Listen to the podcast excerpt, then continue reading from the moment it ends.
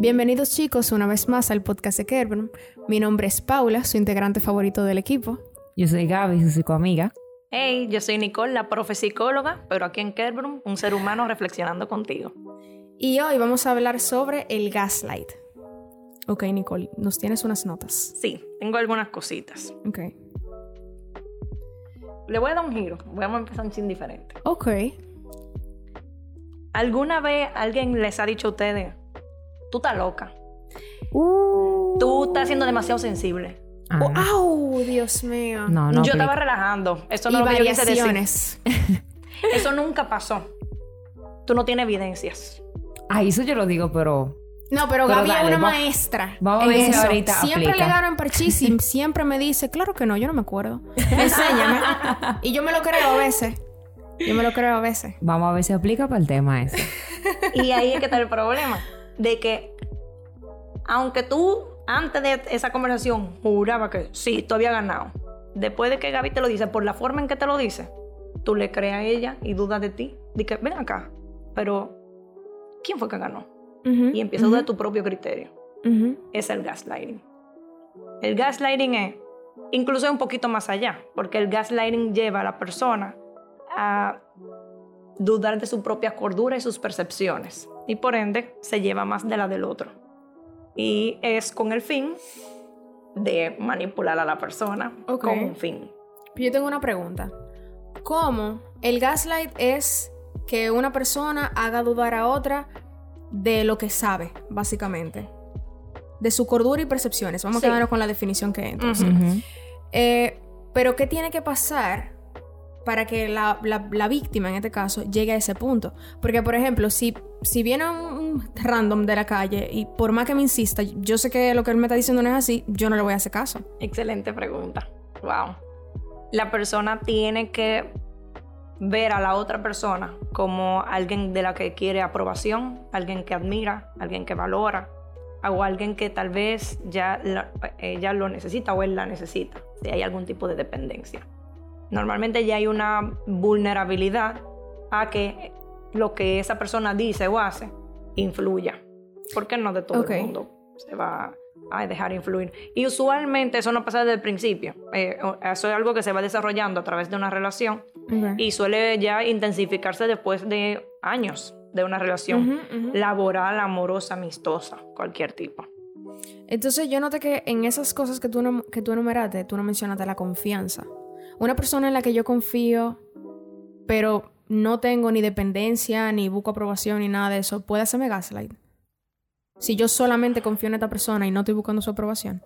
Es más difícil, pero podría. Ok. Por un tema de que la confianza como tal, genuina, eh, depende mucho de la intuición y de no solamente las características de la persona, sino también como, como esa sensación de si algo está bien o no. Ujú, Porque hay ujú. gente que tal vez tú dices, "Eh, sí, yo confío en él, pero en el fondo tú tienes la duda. Y, por, y para mí ahí no hay confianza en realidad. Claro. Entonces, por ello yo, yo digo, es difícil porque normalmente en el fondo se siente al principio, Ujú, ujú. en ciertos momentos de la relación, al principio, se ven como esas advertencias. Y la persona las ignora o cree que como que las minimiza y continúa con la relación de todas Ujú, formas. ujú.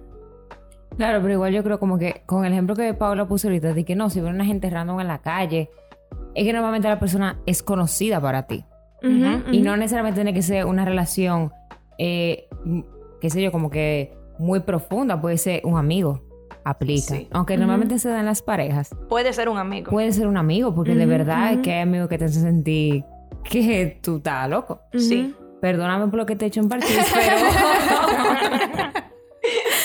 pero aplica. Sí. Entonces, es muy difícil para la víctima, vamos a decirle víctima, identificar eso porque tú conoces a la otra persona. O bueno, tú crees que tú conoces a la otra persona.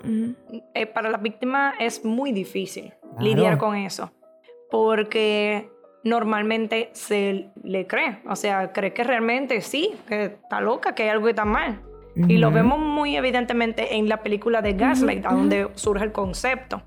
Ella realmente estaba dudando de su cordura, que ahí lo que pasó fue, en esa película, eh, que vino en realidad a partir de una obra de teatro, a donde el, esposo quería unas joyas que estaban escondidas en la casa. Y entonces, para poder eh, someterla a ella en un asilo psiquiátrico y por ende tener acceso a las joyas y robárselas, entonces él la hizo creer que estaba loca.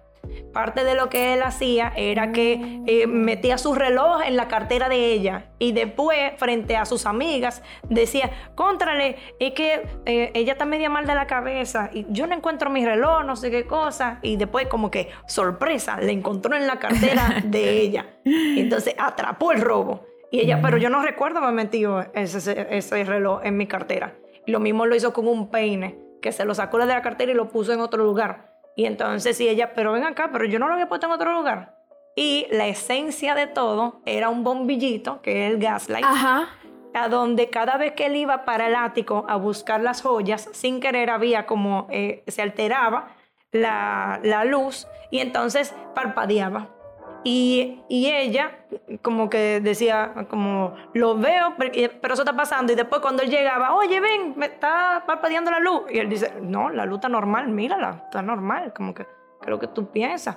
Y entonces ella empezó a dudar, pero ¿estaba parpadeando o no estaba parpadeando? Nada más parpadea cuando él no está aquí. Entonces, ¿seré yo? Y llegó realmente a dudar de su cordura, incluso a que las amigas de ellas, de ella duraran de la cordura de, o sea, fue una manipulación general y era con un objetivo, robarle. Eh, pero en muchos casos, el objetivo suele ser tenerlo bajo el control a esa claro, persona, sí, sí, dominada. Wow, debe ser horrible, señores. Sí. Porque tú no tienes, tú sabes eso que tú mencionaste ahorita de la evidencia. Tú no tienes con qué comprobar que tú estás correcto, de que sí, de que yo no me cogí el reloj o que yo dejé el peine donde realmente estaba. O que yo gané o que ella ganó. Debe ser muy difícil. Si para uno es difícil confiar en otro, imagínate confiar en tu cabeza. Yo tengo una historia sobre eso. No una historia, una, una anécdota. Em, y un, aprendizaje de la anécdota. O sea, o no, no sé si un, es un, no un aprendizaje, un mecanismo de defensa, mejor dicho. Eh, pero cabe destacar eh, porque no vayan a pensar que Gaby es una manipuladora.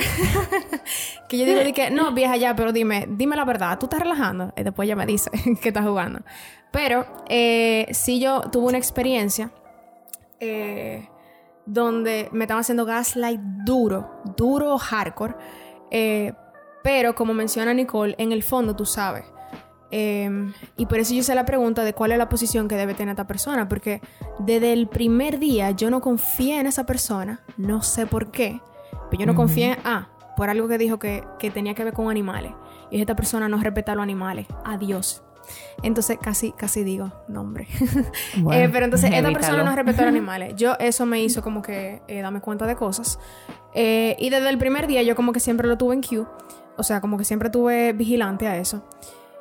Y por estar vigilante, esta persona tiene una posición en la que yo directamente no confío en esta persona, pero todo mi círculo de todo mi, círculo de, gente que yo en la que yo confiaba y admiraba y de gente segura sí confiaba en esta persona.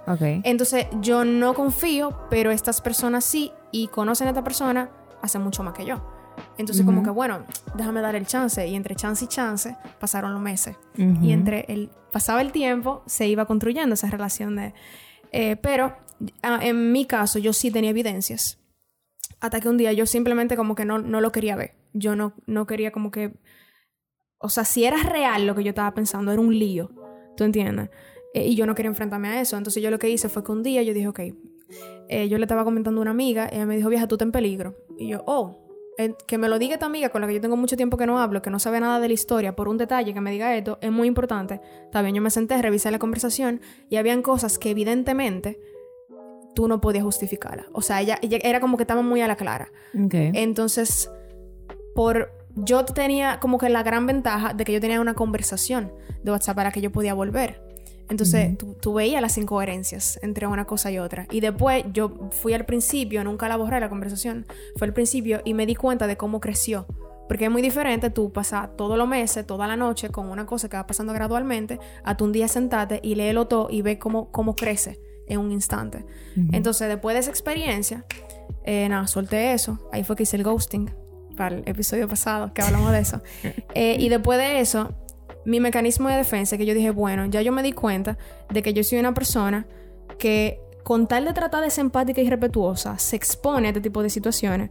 Y ya yo estoy en un punto donde yo prefiero pasar por terca y cuidarme a mí misma y confiar en mí y en mi criterio a, volver a exponerme a una situación así, porque yo en una posición así, eh, o sea, yo en esa posición eh, es demasiado peligroso para mí misma. Y como tan fácil me pongo en esa posición, yo lo que estoy, ok, si quieren pensar que yo soy terca, si tú me dices, vieja, pero, eh, qué sé yo, tú tienes mi reloj, por ejemplo, en este caso, yo, te digo, no, yo, tú no me lo diste. Yo voy a pasar por terca y, a mí no me importa, aunque yo lo tenga. Yo prefiero mil veces que se encuentre el reloj en mi cartera y yo diga, ah, sí, sorry. Ah, conchole, que terque Paula. A, a, que fuera mentira. Tú sabes, el riesgo de que fuera mentira y yo volver a ponerme en una posición donde yo vuelva a dudar de mí. Eso más nunca. Muy interesante, como en tu caso pasó como le pasa a muy pocas personas que atraviesan por eso. Porque tú pudiste decidir, yo confío en mí y yo no voy a dejar que nadie vuelva a hacerme dudar de mí. Sin embargo, lo que suele pasar es al revés se destruye la autoestima, se eh, vuelve la persona dependiente de lo que los otros dicen. Porque fíjate que fue alguien externo que te dijo, tú estás en peligro. y eso fue lo que te hizo despertar. Y precisamente ese evento puede hacer que la persona, si eso ocurre, diga, ay, yo no confío en mi juicio, yo voy a confiar en el juicio del otro, ya que yo no me pude dar cuenta de eso, entonces ya me voy a llevar mejor del criterio de la otra persona. Entonces se vuelven dependientes, con autoestima baja, eh, puede llevar a la depresión, a mucha ansiedad y muchísimas más dificultades, especialmente a nivel de relación, porque ya van a tener dificultades con la confianza de sí misma y del otro y tendrán dificultades para poder entrar en la intimidad.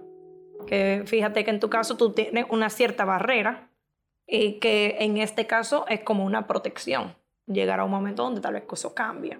Pero por un tiempo eso es lo más hmm. saludable, incluso lo más recomendable cuando una persona se recupera de una relación así, es que por uno o dos años no tenga nada que ver emocionalmente con nadie, que no, no tenga una relación amorosa, por ejemplo, por un tema de que hay un riesgo, porque todavía la persona tiene que volver a confiar en sí misma y debe de reparar. ese proceso. Claro. Pero yo tengo dos preguntas. Y la primera es, porque por ejemplo en el caso de Paula, eh, la chica, o sea, el resto de las personas confiaban en, esta chica o en este chico, no sé. Sin embargo, el gaslighting era con ella específicamente. Entonces, ¿qué tipo de perfil tiene esa persona que lo ejerce? Pero ¿Y cómo selecciona a quién se lo va a hacer? Porque es que no todo el mundo aplica para no, eso. Hay una selección y la mayoría de las veces es más difícil porque todo el mundo cree que esa persona es genial, incapaz de algo así. Exacto. Y solamente lo hace con ciertas personas y son muy escogidas. Y precisamente el gaslighting, por lo mismo que es el gaslighting, que tiene un objetivo de normalmente controlar y dominar a la otra persona, entonces va a solo hacerlo a la persona que quiere controlar y dominar, ya sea en el ámbito personal o laboral, que también puede darse ahí. Entonces, no lo va a hacer con todo el mundo, porque incluso parte de lo que hace que funcione tan bien es que tiene un reguero de gente que le está defendiendo y que está velando por su integridad ética y moral. Sí, ay, mi madre. Tú sabes que eso que tú mencionas, eh, porque lo que pasa es que yo tengo dos círculos seguros, dos ambientes seguros. Está este círculo que personas que conocen a ¿qué? Vamos a ponerle personas que conocen a Gaslight, vamos a ponerle ese nombre para poder referirnos de alguna forma. Digo, persona, persona, persona, se puede confundir. Eh, está mi círculo, eh, de mi círculo seguro de personas que conocen a Gaslight, y está este otro círculo seguro de mis amigos personales, porque lo otro no era relaciones personales. Entonces, en mi círculo personal, como las personas que estaban ahí no conocían a Gaslight, en especial mi amiga, a la que yo le mandé eh, un screenshot, em, yo confío eh, de, manera equitativa en ambos lados. Entonces, fíjate, Nicole dice, eh, como que hubo una persona de fuera que fue lo que impulsó a que yo dijera, concha, espérate, como que hay algo dentro de mí, que aunque yo no confío en esto, el otro también lo, lo ve, entonces como que déjame yo revisar. Sin embargo, en el círculo de personas que sí conocen a Gaslight. sí. Había una persona en específico que tenía como una relación más directa. Y la primera vez que yo traté de hacer una denuncia, vamos a decirlo así, a decirlo así, no, eso era. Ok. Eh, loca, me, me tumbó. Y era una persona en la que yo confiaba mucho. Entonces Y eso- descalificó lo y que era eso tu propio que criterio. Entre esta persona y mi amiga pasó mucho tiempo. Ok. ¿Entiendes? Cuando yo volví a abrir la boca con eso. Porque esta persona, y, y- y entonces defendió a Gaslight de una forma, como que no, ¿cómo va a ser una persona tan ética? Eh, eso era tú. Así directamente. Y fue una persona que viniendo de esta persona que ha estado en posiciones similares a la mía, yo dije, pero es que, o sea, que no tiene sentido. ¿Tú entiendes? ¿Cómo tú, que has estado en mi posición, me vas a estar diciendo eso? Al contrario, tú que estabas aquí, como que al contrario, tú lo que tienes que estar como que, concho, sí, yo estuve ahí, es verdad, yo sé cómo tú estás sintiendo. Bueno, pero quizá porque estuvo y no lo sabes reconocer. Ajá, y ahora fue que yo como que pensé en eso. Pero en ese momento eso no fue lo que yo pensé. sí, En ese momento yo pensé lo que yo acabo de exponer ahora, que Ujú. no debió ocurrírseme, pero no se me iba a ocurrir tampoco. Porque Es que en ese En- momento en ese estabas momento. envuelta. Estabas viejo, y fue una locura, fue una locura. Esa experiencia para mí fue muy chula.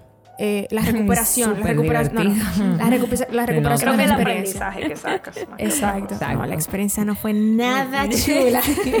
Pero tal Gracias todo lo que conociste de ti misma Sí. y, y de los límites que, es importante poner y hasta qué punto, creo que al final son lecciones de vida. Que normalmente después de que se supera una situación como esa, si se supera adecuadamente, conlleva un aprendizaje que permite que la persona se conecte más consigo misma Sí. y por ende desarrolle mejores relaciones Sí. interpersonales. Pero para eso tiene que sanar muy bien.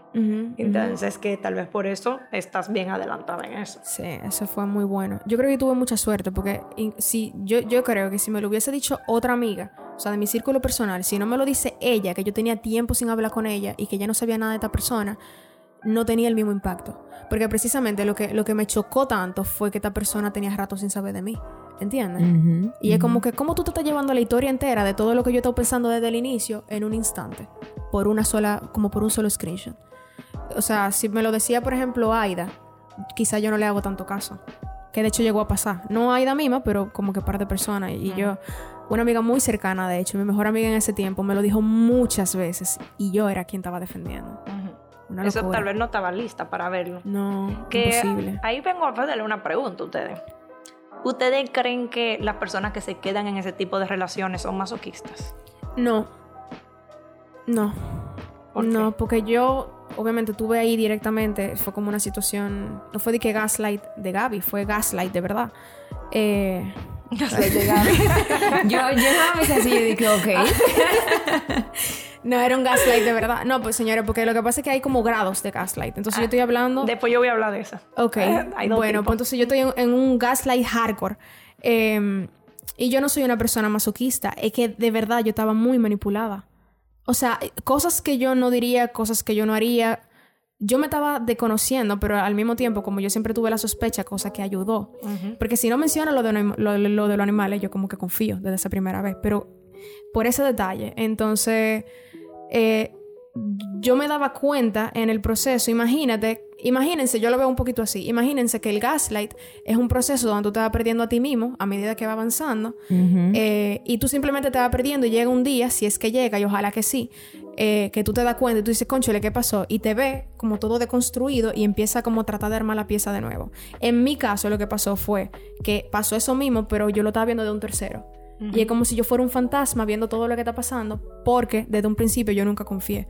Entonces yo estaba como alejada, pero consciente de todo. Aunque yo siguiera actuando como actúa la gente que tenga gaslight, aunque yo siguiera diciendo y haciendo y defendiendo, pero yo sabía, en el fondo yo sabía. Y cuando yo estaba con mis amigas, ah, no, pues que eso no está pasando nada, pero sola en mi habitación, a mí me daba miedo.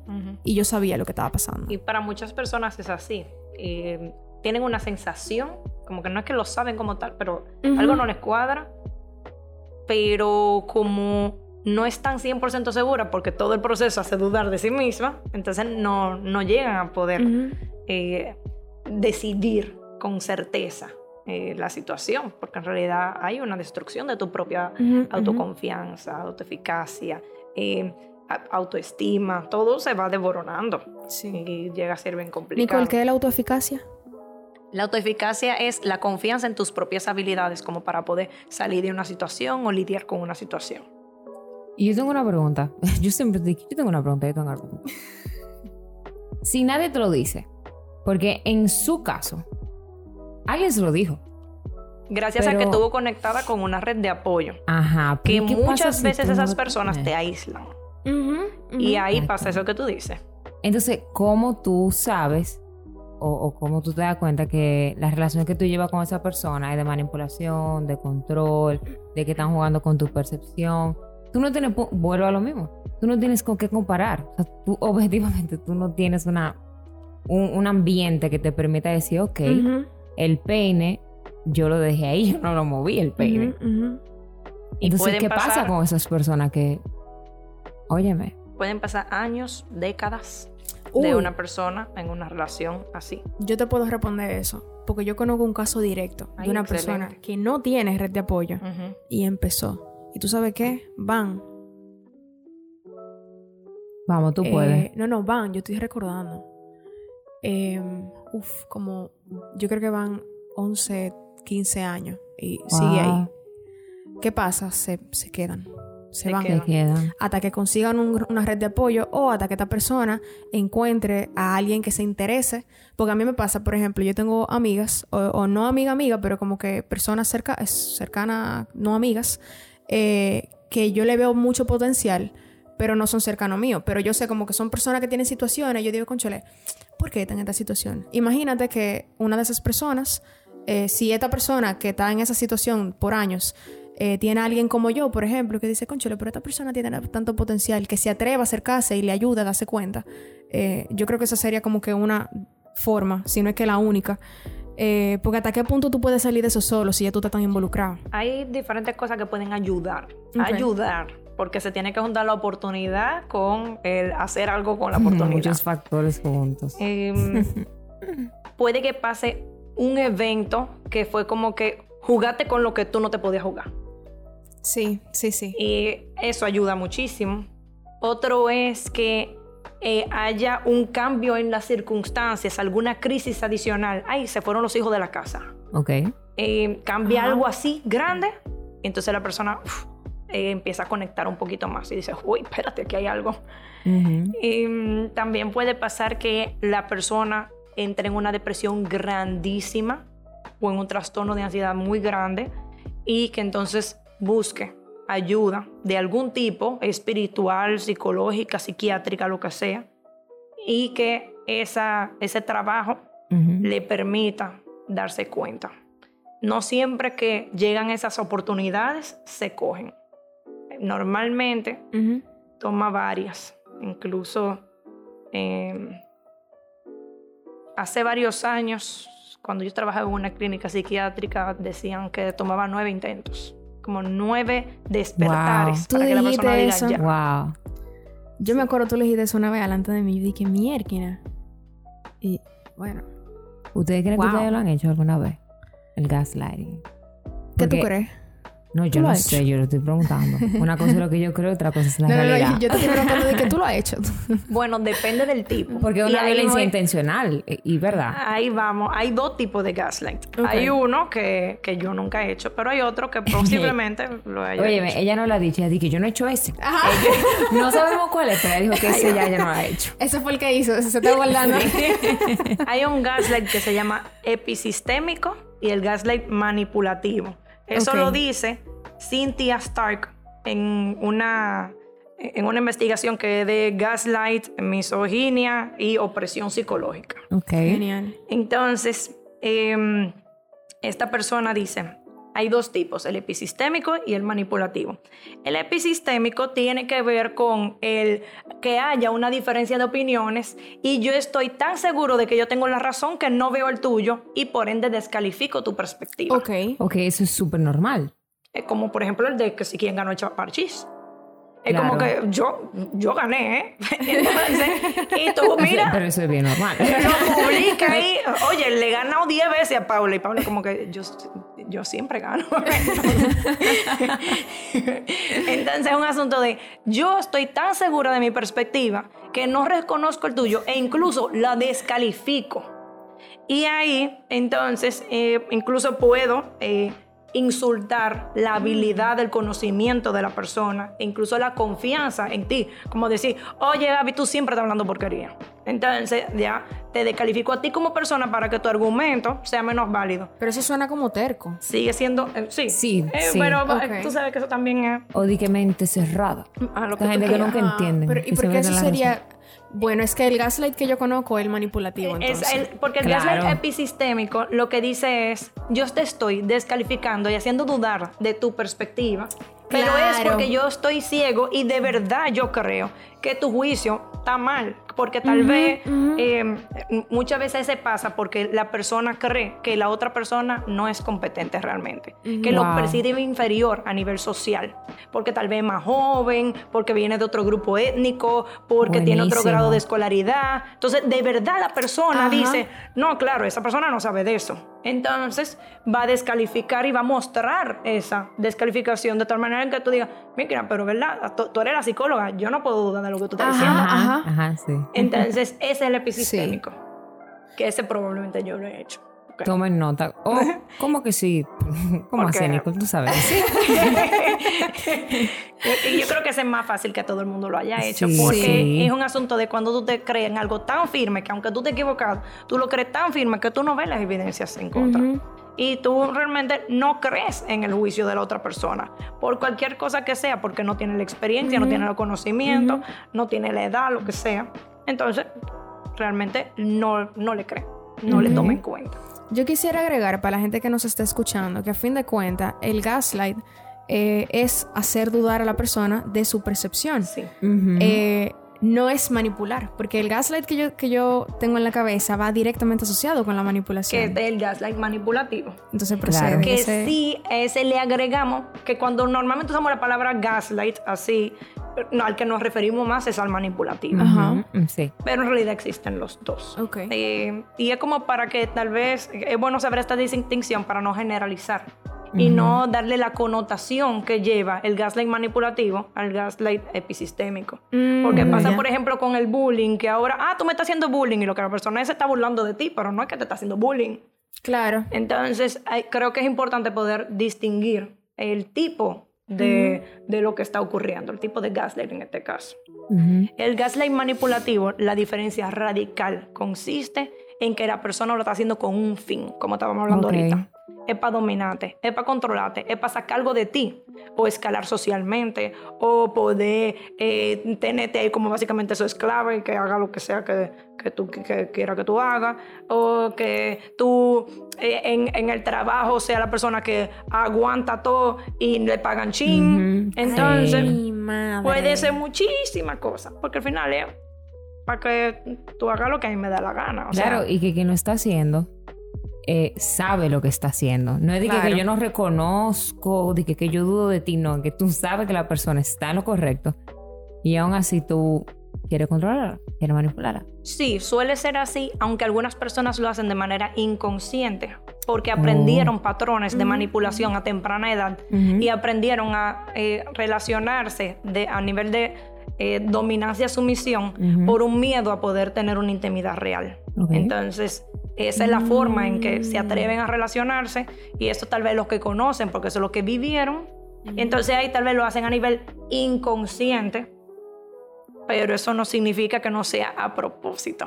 Porque Claro, claro. Eso te se iba a puede hacer algo preguntar a ahora. propósito e inconscientemente. Ujú. Ok.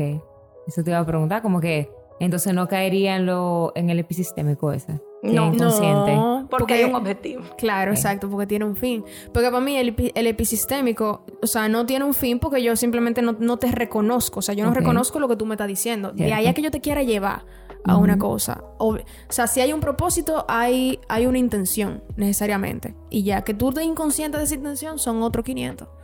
Pero ya, si hay un propósito, tú, estás haciendo, tú sabes lo que tú estás haciendo, ¿entiendes? Exactamente. Y entonces hay dos maneras de hacer gaslighting. Tanto manipulativo. episistémico como Ah, manipulativo de cualquiera de los dos. Ok. Y lo dice esa misma eh, Stark, Cynthia Stark. Ella dice, hay dos, uno que se llama sidestepping, la investigación es en inglés. Sidestepping. Sidestepping y displacing. Side- Sidestepping tiene que ver con no reconocer las evidencias de que la otra persona tiene razón. Ok. Entonces tú le enseñas la conversación y tú dices, esa conversación es falsa. Tú la, tú, tú la creaste con alguien más y la tiraste en print screen y eso es falso. Con lo de parchís. que yo le mandé un screenshot. Dije, "Ese no soy yo. es muy gracioso eso. Entonces, ese es no reconocer evidencias. Entonces, ahí está picando la lucecita del gaslight. Entonces, el tipo va y dice, no, no está parpadeando. Pero el tipo sabe que parpadea. y la está luz. viendo y se hace el loco. No, en ese momento no Ah, está parpadeando porque es cuando él está en el ático que parpadea. Ok. Pero él sabe que eso pasa. Ok, ajá, ajá. Entonces, él no reconoce la evidencia. No, imposible. Mira, está bien. Ya, ya, ajá, ajá. Em, y la segunda, displacing, tiene que ver con atribuirle a la otra persona defectos cognitivos o del carácter para que no, sea, no tenga credibilidad. Entonces, ay, que tú siempre estás exagerando, es que tú eres demasiado sensible, Ajá. es que eh, tú em, estás en contra de mí. Entonces, Ese carácter tuyo. Ajá. Ese Ay, temperamento de tu de papá. mí. Ah, Ahí que desvalidan uno de ti. ¿Por qué? ese en contra de mí es muy común.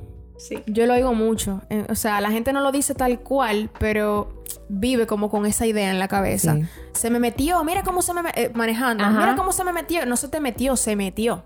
Sí, es Entiendo. cierto. Y qué chulo que tú estás diciendo eso, porque la primera, primera, primera vez que salió el concepto del gaslighting al público, en realidad fue de un cómic que hizo William Hamilton. Y eso fue antes de la película incluso, y antes de, la obra de teatro. Oh. Y lo que salían era una pareja, los dos así con una postura, así con mucha ira, como, con, eh, como en ataque. Y entonces eh, el hombre dice, yo no estoy provocándote, de- yo- tú me estás provocando a mí. Ok. Pero están los dos enojados. Los dos están enojados. Claro, porque al final eh, es mutuo. O sea, pero estaban de frente, era. Sí, estaban los dos de frente con una postura y una mirada como, como muy agresiva los dos. Y él dice, yo no te estoy provocando, tú me estás provocando a mí. Pero muchas veces es así. Porque es que tú eres demasiado celosa. Pero hay cosas que yo hago. Claro. que te hacen que me provocan celosa. el celo. Entonces, yo lo hago porque tú estás celosa.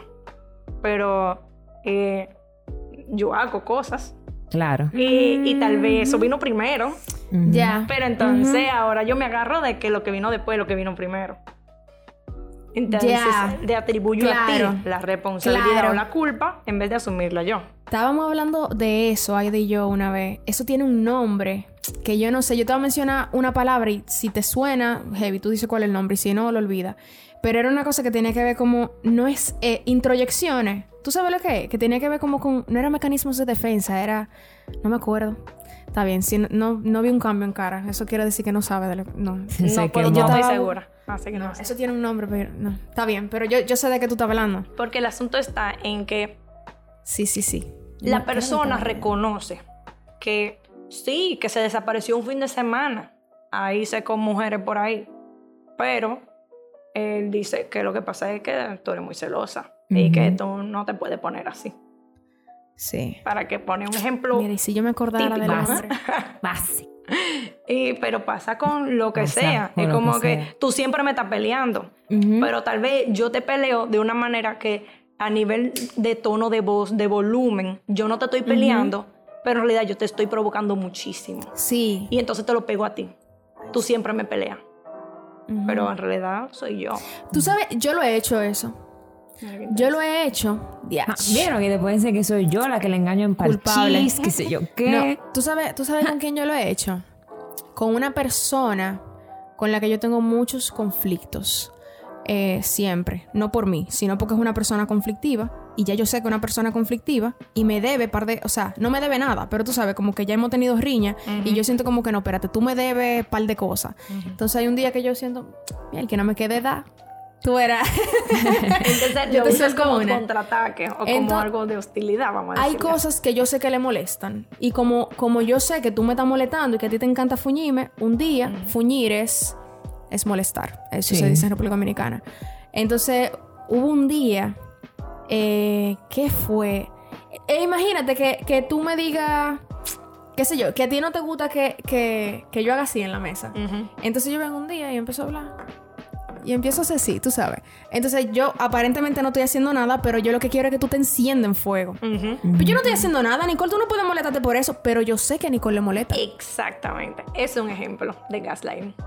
Discúlpeme si me estás Eh, viendo. Eso es No, un muy buen ejemplo. No, no me disculpe, no, no fue real tampoco. Porque haciéndote pensar como que, oye, tú estás exagerando, tú, te- tú eres demasiado sensible, tú te la coges con lo que sea. ajá, ajá.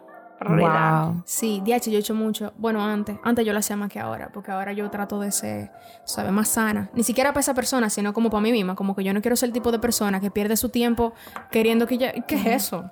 Y qué bueno que tú lo reconoces y que lo quieres cambiar. Sí. Porque creo que también es muy importante que podamos eh, reconocer que si una persona ha hecho ese patrón por mucho tiempo de su vida, porque así lo aprendió, porque cree que esa es la manera más efectiva, porque no quiere ponerse vulnerable para poder tener una relación interpersonal real y directa, entonces esas personas pueden decidir cambiar y pueden hacer un cambio en su vida y aprender otros patrones.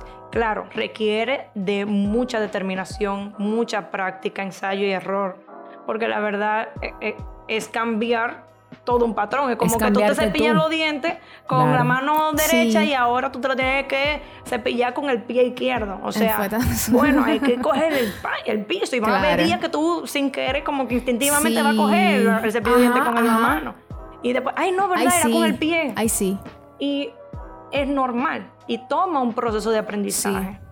Pero si la persona de verdad conectó, como lo hiciste tú, con yo no quiero esta vida, yo no quiero ser así, Yo tengo tanta crisis de yo no quiero ser así, yo no quiero esta vida. Que ustedes no se imaginan. qué bueno. Sí, hay muchas cosas. Hay mucha, mucha cosa que uno... pero, eh, yo, yo me he dado cuenta que se normalizan muchas cosas que no necesariamente tienen que estar mal, pero de otra forma es muchísimo mejor y más funcional, más productivo, para mí y para los demás. Y, y eso es como que esas son el tipo de crisis. Me gustó mucho, Gaby, lo que tú dijiste de tienes que cambiarte tú. Y que ahí mismo tú dices como que instintivamente a veces tú agarras la, la mano derecha incluso con la intención de querer cambiar. Ajá. Sí, porque Eso es yo que lo he visto mucho. no es fácil. Y hay un, cablea- un cableado neuronal que es de ir allá. Y Claro. eso hay que cambiarlo día a día a día. ¿Tú sabes curiosamente con qué no me pasó eso? El día que yo decidí que yo quería ser vegetariana. Que fue literalmente de un día a otro. Wow. Pero fue porque hubo un choque de valores. Que eso es mucho más fuerte que El cualquier costumbre.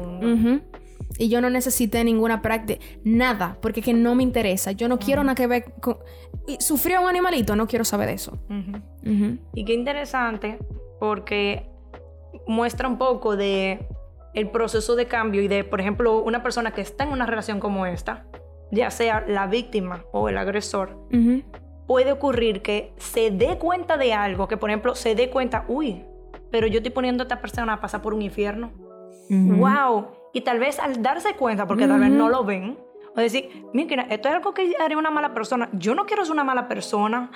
Y, llegan a darse Ay. cuenta, hacer ese despertar y pueden hacer un cambio más rápido si es bien profundo, si es Sí. bien profundo. Ahora, si es un asunto de, ah, es lo mejor para que esta persona pueda seguir un matrimonio conmigo, lo que sea, entonces tal Claro, vez ahí requiera más. mucho más esfuerzo porque el cambio tal vez no vino así como tú lo dices, este choque de valores, que me gustó mucho como lo dijiste. Cool. Sí. Wow, señor. Yo me siento tocada con el tema por el tema. tocada por el tema con el tema. tocada porque al final uno hace muchas cosas que son inconscientes y uno le hace daño al otro y al final tú estás haciendo En gaslighting. especial el episistémico. Ajá, el que yo me pregunto, ¿cuán- episistémico. ¿cuántas veces yo habré estado ahí? Porque yo sé que yo puedo ser un poco terca a veces. Yo lo que no sé cuántas veces... Yo no creo que yo haya desvalidado. O sea, mi nueva yo, Paula.15, porque 15.0, perdón, como decimos y yo. Eh, porque antes sí yo sé que yo lo hacía mucho, mucho, mucho. En especial yo atacaba la parte intelectual. Eso a mí me da asco. Yo no quiero saber de... Bueno, no es que yo no quiero saber de esa Paula, realmente yo hice las paces con eso. Pero sí, en el proceso de, de aprendizaje, yo no quería saber de eso. Qué bien. Y oye, ahora que tú haces, o sea, que tú compartes eso, como para ir cerrando, yo me quedo con la pregunta de, ¿se puede confiar en una gente o se puede volver a confiar En en una una persona? persona. ¿Gente aplica? ¿Gente persona? Lo Una gente. Sí, una gente. La gente es un colectivo, Gaby. ¿Se puede confiar en una gente? dale, dale. Eh, que te ha hecho gaslighting. No. Oye, Pero eh, eso es para ti. No, yo sé, yo sé, para cerrar, yo sé. Pero yo quiero, yo quiero Eh. decir, a- a- agregarle a lo que dijo Nicole, eh, de la persona cu- cuando se da cuenta que está haciendo daño, que yo leí de una psicóloga que trabaja con parejas, que una gran parte, por lo menos de las personas con las que ella trabaja, esta no es la estadística, sino con la persona que ella estaba trabajando, la mayoría de los esposos eh, de casos abusivos, la mayoría eran hombres, eh, de los esposos no estaba consciente de que, de que le estaba haciendo daño a su, a su esposa. Y cuando se daban cuenta tenían una crisis en el consultorio. Y e- ella decía como que ella le partía el corazón porque ellos de verdad estaban sufriendo y de verdad no tenían idea y sabían que tenían que terminar la relación en ese momento. ¿Entiendes? Y es como que, bueno, es parte de la vida. O Pero sea, eh, por eso tú no vas a confiar. no, claro. Yo, estoy que agregando lo que dijo Nicole. merece una segunda oportunidad. Ya, claro. No, yo respondo a tu pregunta. Yo estaba agregando eso a lo que dijo Nicole. Ahora respondo a tu pregunta. Yo no lo haría. Ok. ¿Y tú? Cero segunda oportunidad. Pero acuérdate que yo también estoy en... Ha pasado un año. Nicole dijo que era un año o dos. Ha pasado un año desde que yo salí de esa, de esa barrera, tú sabes, de defensa que yo tengo. Yo creo ¿Y que es muy difícil, pero no imposible. Ahora, para que pueda ocurrir, cada uno debe de hacer un proceso de crecimiento personal profundo y por separado. Sí. En algunos casos tienen que hacer una pausa de la relación para poder cada quien trabajarse y luego entonces hacer tal vez un proceso juntos para poder aprender otra forma de relacionarse a donde no haya una desigualdad de poder y puedan realmente entrar en contacto con el otro, íntimos, vulnerables, porque ya hay un contacto más real. Así sí yo confiaría. Y, pero de tal como que, ay, me di cuenta, tratémoslo de nuevo, Ajá. ahora. Ah, no. Ah, Lo no, no, veo no. muy difícil por un asunto de que es muy fácil volver a caer en la dinámica Ujú. de e- incluso pueden hasta invertirse los roles. Como que, ah, ya yo no lo hago. 100%. Entonces el otro lo hace. Y hacen una inversión. Bueno. Entonces, no de una vez. Por eso yo digo muy difícil, pero no imposible. Nice, nice. ¿Qué piensas? Luego de un proceso terapéutico profundo o espiritual también aplica. Yo creo que sí. Porque al final si tú lo trabajas y tú cambias esas redes, tú haces consciente lo inconsciente, ya puedes decir que tú eres otro ser humano, que no- Ujú, ¿verdad? Que no se vea literal. Otra versión. Es otra versión. Y yo creo que tanto la víctima como el victimario, pues, tienen oportunidades de sobra. Esto ha sido todo por el episodio de hoy. Síganos en Instagram. Gaby, ¿cuál es nuestro Instagram? Que Brum. Ella siempre se burla de mí porque digo que yo no pronuncio la R, pero bueno. Kerbrum. Y si les gustó el video, den like. Si no les gustó, den dislike. No den Y nos dislike. dejan su feedback en los comentarios. Y nada. Esto ha sido todo por el episodio de hoy. Nos vemos en una próxima entrega. Chao, chao.